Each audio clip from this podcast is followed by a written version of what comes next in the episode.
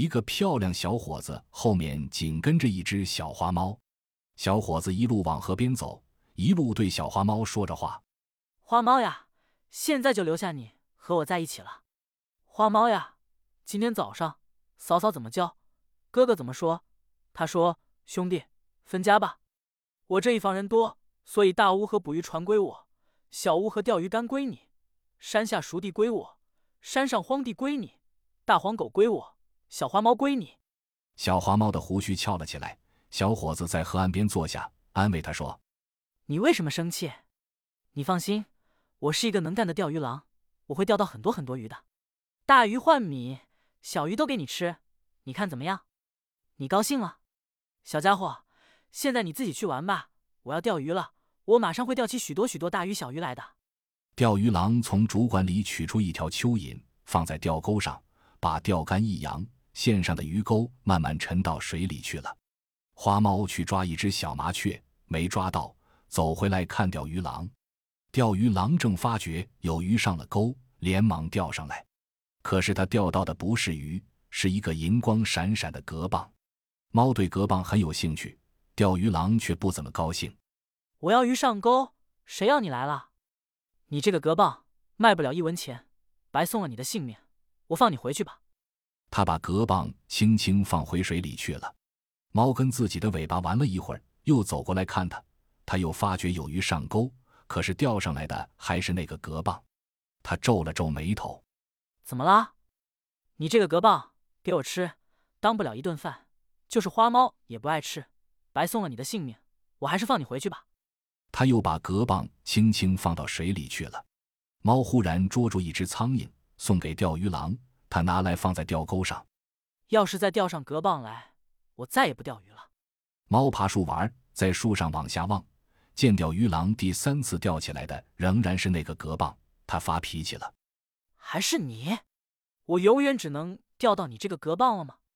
好，我今天把你吃了，明天起我不钓鱼了，我到山上开荒去。”钓鱼郎收了钓竿，拿着格棒招呼花猫：“我们回去吧。”今天只好委屈你吃点蛤蚌肉了，还不知道你爱吃不爱吃呢。花猫跟着他回去了。钓鱼郎的家是一间破旧的小木屋，他拿出钥匙来开了锁。钓鱼郎和花猫走进屋里，屋里冷冷清清的，只有一张床、一张桌子、一把凳子、一个灶，灶上一口锅、一个装饭的簸箕，灶旁一个水缸，盖着木头盖，墙上挂着一个葫芦，墙脚下放着一把锄头。钓鱼郎把隔棒放在灶边上，打开水缸盖，舀了一勺水倒在锅里。他准备烧火，想起没有火种，就使唤花猫：“你到我哥哥家里去讨个火种来，我马上把隔棒煮了给你吃。”花猫跑到对面大屋子门口，大黄狗正想对它叫，一看是相熟的，就摇摇尾巴放它进去。钓鱼郎的哥哥、嫂嫂和三个小孩子正在吃饭，哥哥长得木头木脑的。嫂嫂的嘴脸很像老鼠，他们的饭桌上摆满了煎鱼、烧鱼、鱼汤。花猫对灯火叫了一声“妙”，一个孩子撒了一把鱼骨头在地上。花猫稍微迟疑了一下，他实在饿得慌，就在桌子底下吃了起来，把要火种的事情忘记了。钓鱼郎在小屋子里等呀等，天越来越黑了，只有隔棒发着闪闪的银光。钓鱼郎等花猫等得不耐烦了。就自己开门出去取火种，他刚出门，隔棒在灶台上突然转了一个身，噗的一声跳进了水缸。他走到哥哥家里，看见花猫自顾自的在吃鱼骨头，就说：“你这小家伙，叫你讨个火种，你怎么忘了？”孩子们齐声喊：“叔叔，坐下来吃饭。”被妈妈狠狠的瞪了一眼，孩子们连忙不作声。哥哥说：“还没做饭吗？”嫂嫂说：“钓到很多很多的鱼吧？”钓鱼郎说：“只钓到一个蛤蚌，屋里还没有火种。”钓鱼郎要了火种，对哥哥说：“哥哥，我不想钓鱼了，从明天起我上山去开荒，你说好不好？”哥哥冷淡的说：“好吧。”钓鱼郎转身出来，花猫朝地上的鱼骨头望了一眼，跟着走了。只有黄狗送他们到门口。他们回到小屋里。把灶堂里的柴点上了，可是不见了隔棒。钓鱼郎说：“哪一个趁我出去的时候来过？一个隔棒也要透。他找呀找呀，花猫也帮着找，连床底下也找了，可就是都没想到往水缸里看一眼。钓鱼郎拿起锄头，对花猫抱歉地说：“好了，连隔棒肉也没吃上，家里还有点小米，就光吃点小米饭吧。明天跟我上山开荒去。”火一样的太阳烤着光秃秃的山，烤着山腰间挥舞锄头的钓鱼郎，也烤着他脚边的帮手小花猫。他帮着扒土。挪走石块，钓鱼郎歇下来擦汗，看着小花猫喘着粗气，点点头笑了。猫也笑了。他们又干了一会儿，把一小块地方开成梯田模样了。忽然，花猫的肚子咕的叫了一声，钓鱼郎的肚子咕咕的叫了两声。他们互相难为情的望望。他说：“该饿了，回去吧。早上还剩下半簸箕小米饭在家里呢。”他们回到家里一看。簸箕里不是半簸箕小米饭，是满满一簸箕大米饭，而且还热腾腾的。钓鱼郎叫了起来：“咦，小米饭变了大米饭，半簸箕变了一簸箕，这是怎么回事？”花猫直叫：“妙，妙！”在四面看看，屋子里也变了样，比早上出去的时候干净整齐的多了。洗好熨平的衣服，端端正正的放在床头。钓鱼郎待了一会儿，忽然生气了。大步走到门口去，他高声问正在对门抽旱烟的哥哥：“哥哥，你怕我饿死，安安送大米饭来了。”哥哥摇摇头说：“你不要说梦话。”钓鱼郎又问刚抱着小儿子出来的嫂嫂：“嫂嫂，是你怕我独自个儿照顾不了，帮我收拾屋子来了？”嫂嫂撇撇嘴说：“我吃自己的饭，才没有这样空。”钓鱼郎对左邻右舍发起脾气来。是谁存心嘲笑我吃不上大米饭，嘲笑我光棍吗？你们要帮忙，正大光明的帮，为什么偷偷摸摸的？我有一双手，钓不到鱼，我开荒，我不需要怜悯，也受不了这般戏弄。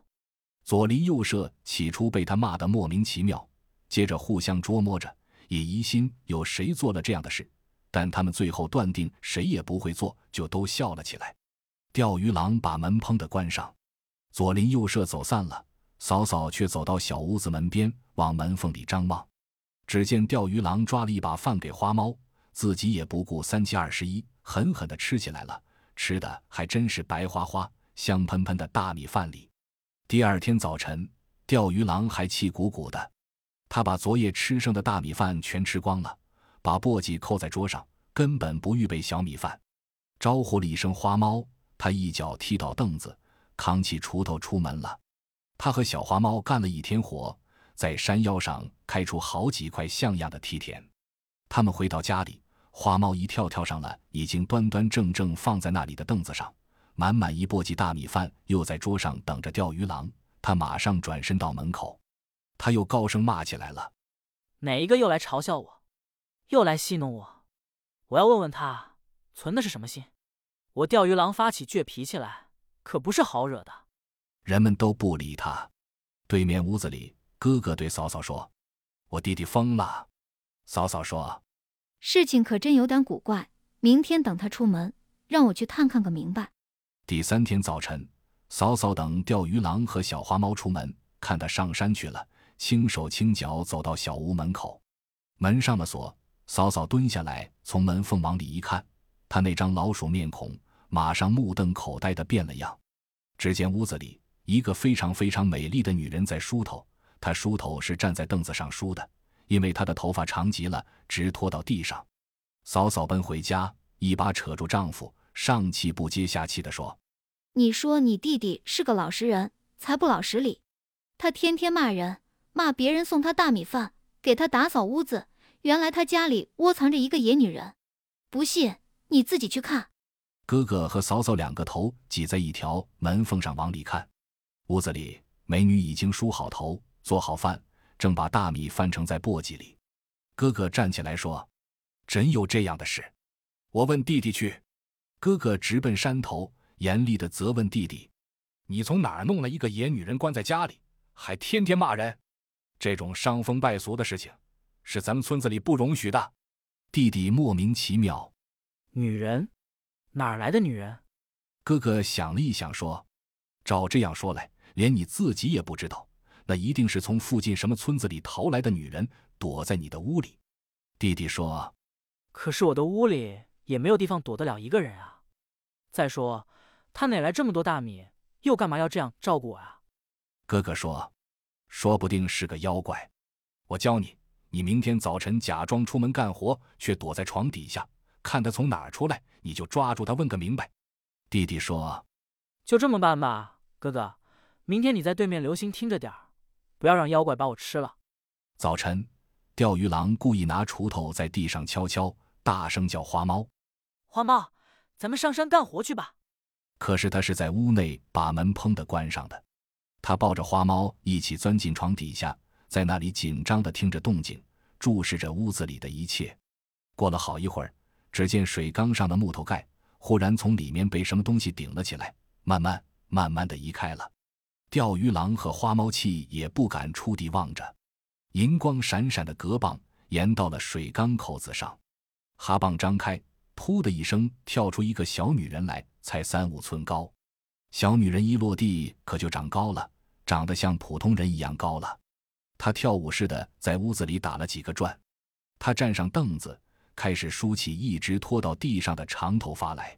钓鱼郎推开猫，突然钻出床底。一下跳到美女身边，想抱可又不敢抱她。小花猫一跳跳到水缸上，把隔棒可牢牢的按住。美女跳下凳子说：“你吓了我一跳。”钓鱼郎说：“你是谁？你怎么来的？”美女说：“不是你自己把我带回来的吗？你放了我两次，第三次想把我煮了吃。我乘花猫和你都去讨火的时候，躲到水缸里去了。”钓鱼郎哆嗦了一下，问他：“你是隔棒精？”他笑嘻嘻的坐下来说：“你说的多不聪明，多没有礼貌！我是龙王的女儿。”花猫一听这话，赶紧叼着蚌壳跳上屋梁。龙王的女儿抬头看了看花猫的举动，一点也不着急，对钓鱼郎说：“我在龙宫里住腻了，我欢喜你心地好，又正直又勤劳。”我愿意和你一起过日子，你不喜欢吗？钓鱼郎说：“我喜欢，可是我穷，就只有这么一间小屋子，而块荒地还没有开出来，你能跟我受苦吗？”龙王的女儿说：“为什么不能？并且你不会永远这样穷，我会帮助你。”两个人就在灶前拜了堂，他俩手拉手跳起舞来，花猫也在他们的脚边一面跳一面叫妙。妙，妙！突然，闪电、响雷、狂风大雨，小屋子摇摇晃晃的。龙王的女儿说：“你快到山上去，用石头和草把将那一大片荒地圈上，不要让雨水冲走了泥土。屋子我会照顾的。”钓鱼郎和花猫就急匆匆的冒雨上山去了。小木屋忽然被狂风卷上了天空，钓鱼郎还不知道理。他们到了山上。忙着扎草把、搬石块、圈荒地，他们圈到哪里，风雨好像在搅拌着泥土一样，哪里的荒地就变成乌油油的好田了。风停了，雨停了，钓鱼郎看着半山坡上一片片肥沃的田地，高兴地招呼了一声花猫，飞一样奔回家去。家也变了，小屋子根本不见了，原来的空地上出现了一所高大的瓦房。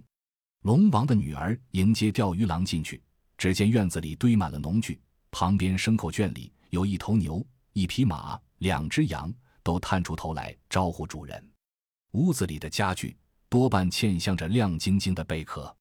花猫还发现它也有了一个舒适的小窝，不停地叫喵，喵，喵。钓鱼郎有了肥沃的土地，有了牲口和农具。龙王的女儿很会管家。再加上忠心的小花猫，他们的日子过好了。故事讲得慢，好日子过得快。龙王的女儿生儿子了，他给取了个名字叫贝贝。贝贝满月这天，哥哥嫂嫂跑来吃满月酒。嫂嫂怎么教，哥怎么说。他说：“兄弟呀，弟媳妇呀，你们年纪轻轻才有娃娃，屋子多，又有这么多牲口，哪照看得了？咱们两相还不如重新合一家吧。”钓鱼郎一口答应了。龙王的女儿皱了皱眉头，但也没有说什么。于是哥嫂嫂就把自己那间屋子一锁，带了大男小女老黄狗就一起搬过来了。哥哥嫂嫂不是来帮钓鱼郎他们一起劳动的，而是来分享他们的收获的。他们吃呀喝呀，简直都不想动一动了。这还不够，因为贪心和妒忌心总是日长夜大的。嫂嫂又打起坏主意来了。她对丈夫说：“弟媳妇的来路不正，我才不相信她是龙王的女儿哩。照我看呀，不是狐狸精，便是女强盗。那我家的名声可就糟了。”她丈夫说。你只要抓得住证据，咱们就能叫弟弟把她赶出去。嫂嫂留心着龙王的女儿，看出她有这么个习惯：每天早晨比谁都起得早，忙碌半天，到吃过中饭，却一定要睡一小会儿午觉。嫂嫂长得像老鼠，也会想老鼠计。她到邻家去偷了一只鸡。这一天中午，趁龙王的女儿打发花猫陪三岁的贝贝在外面玩，自己开始睡午觉。嫂嫂把鸡杀了，用衣襟盖着。悄悄走进弟媳妇的屋子去，嫂嫂把鸡血涂在他的嘴唇上，把鸡毛一把一把地丢在他的床底下。她出来拉丈夫到窗外去看，大惊小怪地说：“现在你亲眼看见了吧？你的弟媳妇儿原来是个偷鸡贼，而且是个活吃老母鸡的妖怪。”哥哥马上相信了，奔到山脚下拉着弟弟：“快回去看看，你的妻子冒充龙王的女儿，原来是个偷鸡贼。”而且是个吃老母鸡的妖怪，我们家里、我们村子里可无论如何容不了这样的东西。钓鱼郎大吃一惊，他一路奔回来，一路说：“我不相信，如果是真的，我当然不要他。”钓鱼郎赶到家，嫂嫂早把那个丢了鸡的邻居叫来，在门口等他。嫂嫂说：“快进去看，快决定怎么办，要不然街坊邻居都要来找你算账了。这几个月……”村子里的鸡不知丢了多少，原来都是他。钓鱼郎被嫂嫂推进屋子，一看妻子满嘴鸡血，还躺在床上呼呼的睡着，他愣住了。龙王的女儿惊醒了，问他：“你为什么回来的这样早？”他说：“因为你干了好事。”他坐起来说：“你干嘛对我这样凶？我干什么了？”钓鱼郎就拿镜子塞在他手里，大声说。你偷人家的鸡吃，他一照镜子，大吃一惊，失手把镜子都掉在地上了。钓鱼郎弯腰去拾镜子，镜子已碎成两半了。他又看见了床底下的鸡毛，他气急了，一把拖他下床。什么龙王的女儿，原来是个偷鸡摸狗的妖精！我不要你这种妻子，你给我马上走！他洗着嘴上的血迹说：“你不想一想，会不会有人妒忌我们，陷害我？”要拆散我们夫妻，霸占我们的家产呢？可是他说：“不要花言巧语了，快给我走！”钓鱼郎用钥匙打开箱子上的锁，从箱子里取出那个一向珍藏着的蚌壳来，拖着他就走。贝贝和花猫进来，贝贝大叫：“妈妈，妈妈！”钓鱼郎一面拖了他走，一面说：“还有脸做妈妈吗？”贝贝哭了，拽着妈妈的手，花猫也跟在后面。龙女说：“你要把我撵到哪里去？”他扬了一下蚌壳。“你从哪里来，还是到那里去？”龙女被拖出大门，门外早围拢来许多人，他们让开一条路。有人怀疑她，有人联系她，有人愤怒地，有人幸灾乐祸的在后面指指点点。龙女踉踉跄跄的一路走，一路说：“你不要把我赶走吧，没有我，你更要受欺负。”你又会穷的。可是他说：“我宁可穷死，也不能要你这种女人。”龙女被推推搡搡到了河边，说道：“你不要把我赶走吧，没有我，孩子要吃苦的。”贝贝牵住他的衣襟喊：“妈妈，你不要走。”可是他说：“孩子我自己会管，我不能让他有你这种母亲。”他一把搂住孩子，贝贝。求求你爸爸吧！可是他一把夺下孩子，随即把蚌壳抛到河里。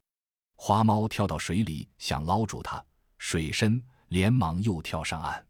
他吼了一声：“你还不下去！”她流着泪看了看丈夫，看了看儿子，又看了看花猫，硬硬心肠走下河去。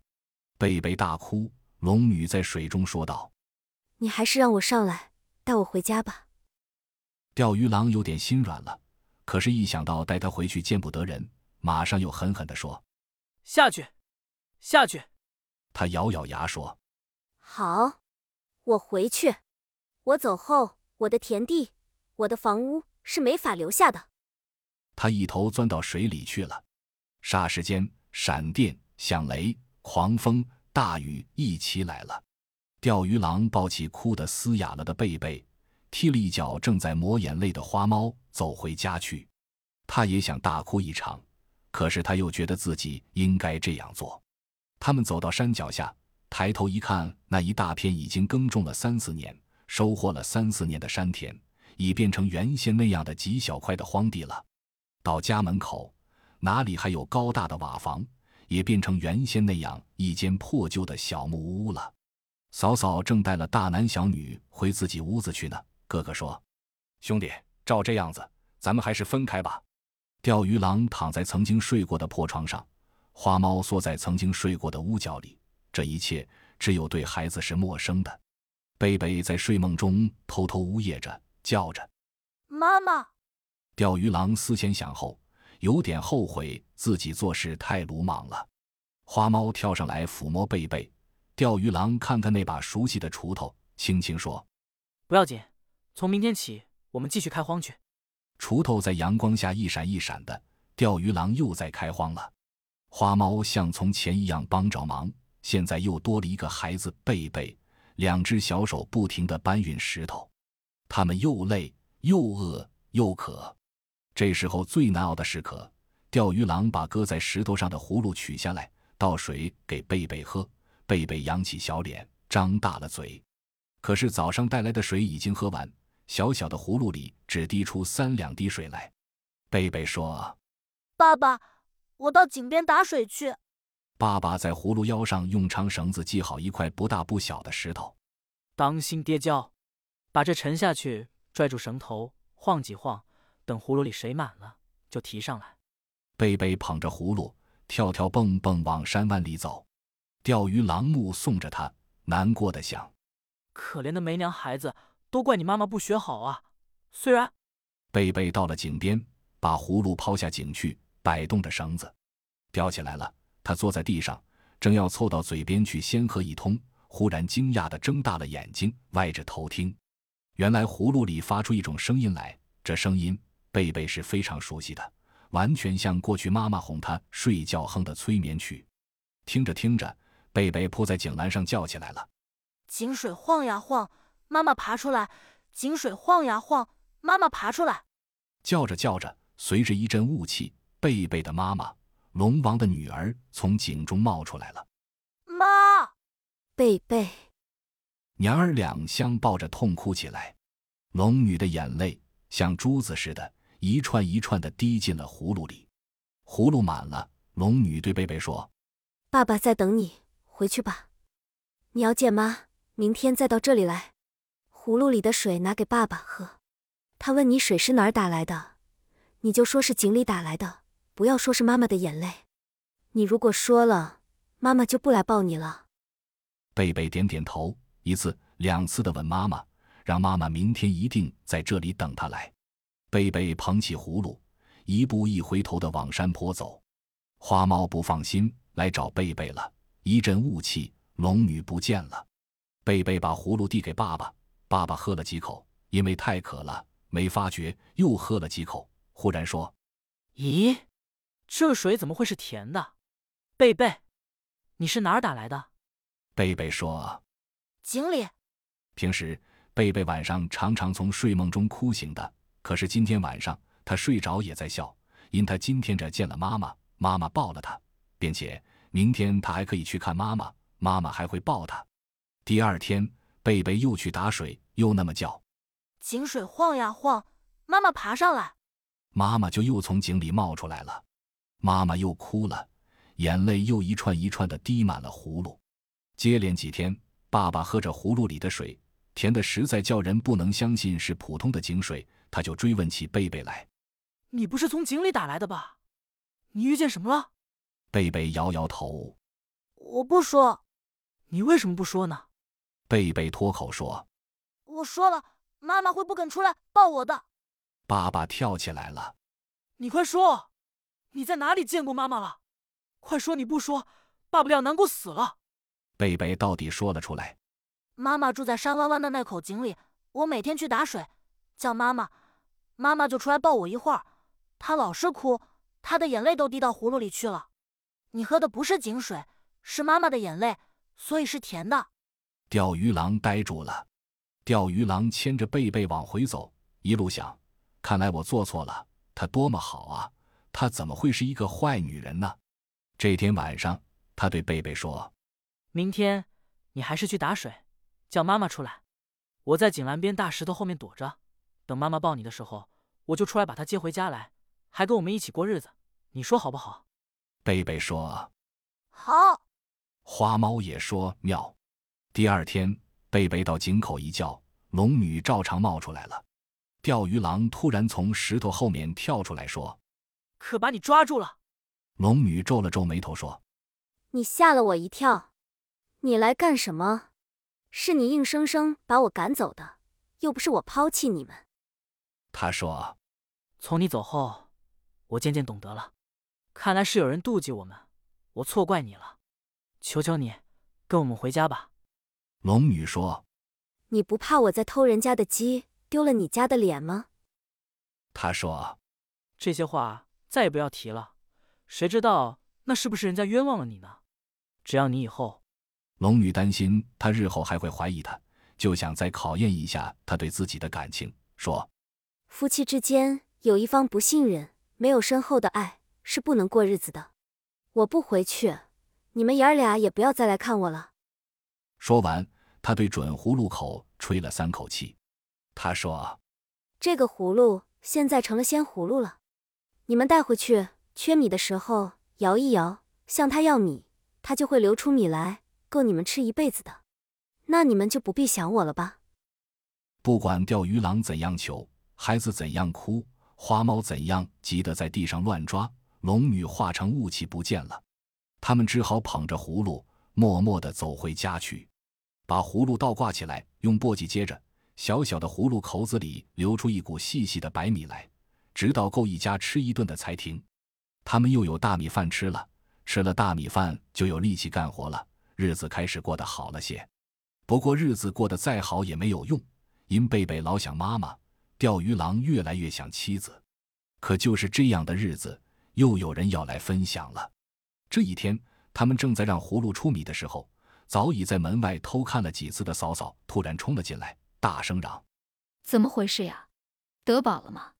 贝贝往爸爸身边躲。花猫呜呜叫着，钓鱼郎和气地说：“嫂嫂也不是什么了不起的宝贝，就是要米有米，想吃多少就出多少，天天短不了我们爷儿俩和花猫吃的罢了。”第二天，哥哥来了，嫂嫂怎么教，哥哥怎么说。他说：“弟弟啊，今年不巧碰上荒年，我这一家子人多口多，实在过不下去了。听说你得了个出米的鲜葫芦，想吃多少就出多少，我们两家在一起吃饭吧。”钓鱼郎心直，又一口答应了。嫂嫂就带着大男小女捧着饭碗都过来了，葫芦倒挂着，米不停地流出来。于是哥哥嫂嫂一家都有现成饭吃了。贪心可是日长夜大的，嫂嫂又打坏主意了。她说：“照这样吃一顿出一顿米，葫芦口子又这么小，太麻烦了。咱们把葫芦劈开来，叫他把米出足，吃不了还能卖钱，卖了钱多好呀。”钓鱼郎经不起哥哥今天劝，明天说心动了，把葫芦放在地上。他拿起斧头真要劈的时候，嫂嫂却又说：“葫芦是你的，你爱怎么着就怎么着，我不过是一片好心哦。”哥哥嫂嫂准备好装米的大口袋，紧张的等米涌出来。钓鱼郎一斧头把葫芦砸开，不料葫芦当中只有一粒米，一动不动的躺在那里。钓鱼郎叫：“鲜葫芦给我出米！”哥哥嫂嫂都大声叫：“出米，出米！”可是，一点动静也没有。孩子哭了，花猫赌气跳到灶上去睡觉了。嫂嫂拉了丈夫和大男小女，捧着饭碗又走了。嫂嫂还说：“这是你命苦，咱们还是自顾自，各归各吧。”第二天，爷儿俩和花猫干了一天活，饿着肚子又走到井边来了。贝贝爬在井栏边叫：“井水晃呀晃。”妈妈爬出来，可是叫了半天不见龙女的影子，把，他们绝望了，闷声不响地坐在地上。钓鱼郎怨自己太傻、太鲁莽、太容易上别人的当，恨嫂嫂，恨哥哥。他搂着孩子哭了，伤心地说：“只要你妈妈知道我现在的心就好了。”这时候，井里长出两颗白嫩的笋来，越长越高，越长越高。两颗笋长得比井口高有一尺多了。钓鱼郎才发觉，他说：“这两株笋一定是妈妈送给我们吃的，也说不定又是宝贝呢。”贝贝，来，一人拔一株，我们把它拔回家去。爷儿俩用力拔笋，可真不容易拔动它。花猫也帮贝贝拔着，拔着。他们拔了半天，没有把笋拔出井口来，倒被两株笋一起拉进井里去了。原来两株笋是龙女的两只手。龙女对钓鱼郎说。你又上人家的当了吧？钓鱼郎又难为情又气愤地说：“我真傻，我嫂嫂真不是东西。”井底里宽敞的很，碧绿的水随着龙女走到哪里，就向四边让路。他们到了龙宫，龙王和龙母正在迎接他们。龙母搂着贝贝说：“这就是我们的好外孙吗？”龙王笑呵呵地指指钓鱼郎。这就是我们的忠厚善良的傻女婿吗？现在应该明白过来了吧？钓鱼郎惭愧的低下了头。他们在龙宫里住了几天，那好玩呀，真是讲不尽话不尽的。贝贝高兴极了，他很快学会了游泳，因为再没有比海底更好的游泳场，也再没有像这里的水族那样都爱护小孩子的了。花猫也高兴极了。他虽然不好意思把那么多鱼抓来吃，有些鱼还大的足以把它吞下去。好在龙宫里有另外的食物招待。可是钓鱼郎想念他的庄稼活，几天不劳动，把他闷得发慌。海里虽然也有工作，不过他插不进手去，人家也只让他参观，不让他参加。又过了几天，龙王的女儿知道他的心思，就跟龙王龙母说明他的想法。次日。龙王、龙母送他们一起离开龙宫，一起走大路，从海里来到河边。龙王、龙母再三叮嘱钓鱼郎：“女婿呀，你忠厚善良是好的，爱劳动也是好的。不过从今以后，可再不要那样容易受骗了。幸福的生活是必须好好保护的，要看清楚什么人是坏人，不许坏人来破坏你们幸福的生活。”钓鱼郎挽着龙女。龙女抱着贝贝，贝贝抱着花猫。当他们路过山脚下的时候，望见荒田又成了熟地，金黄色的稻穗向他们点着头。当他们走进村子的时候，远远就望见小木屋又变成高大的瓦房了。嫂嫂看见龙女回来，心里又在打主意，想再和幸福的弟弟弟媳妇一起过日子。可是，一看钓鱼郎对他瞪着眼，贝贝用小手对他指指，花猫对他翘起了胡须。她吓得拉了丈夫一把，把头缩了进去。她知道从此以后再也不能占别人的便宜，再也不能破坏别人的幸福了。